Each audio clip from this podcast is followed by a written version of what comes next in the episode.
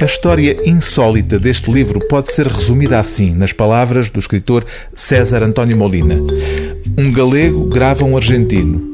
O galego entrega a gravação a um basco e o basco volta a entregá-la a um galego para que, por fim, o documento de um argentino, um dos grandes nomes da literatura de todos os séculos, veja a luz.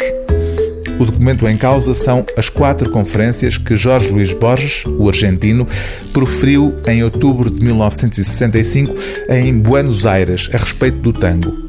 O tempo encarregou-se de remeter para o esquecimento essas palestras de Borges de que nem a viúva do escritor tinha memória, mas por um golpe do acaso, alguém que as gravou ofereceu, já neste século, as cassetes com a voz do autor de O Aleph a um outro escritor, basco, que viria a desencadear o processo que deu origem a este livro.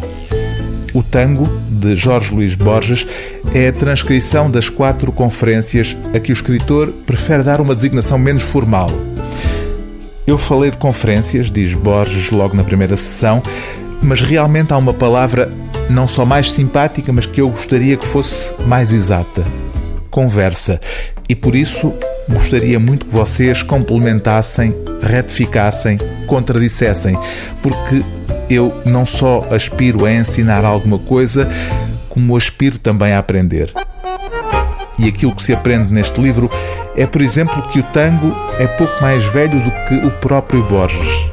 O escritor nasceu na viragem do século XIX para o século XX, em 1899, e situa o nascimento do tango duas décadas antes, por volta de 1880.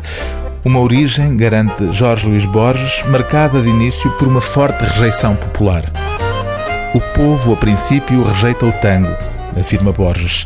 Rejeita o tango porque conhecia a sua origem infame.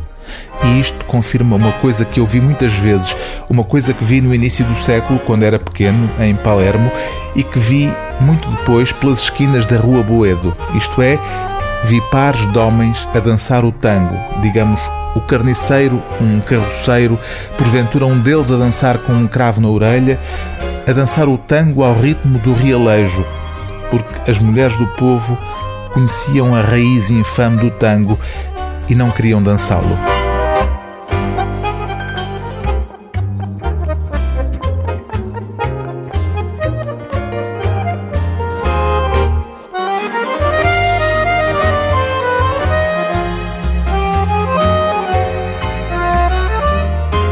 Livro do dia TSF é O Tango, de Jorge Luís Borges, tradução de Cristina Rodrigues e Arturo Guerra, edição Quetzal.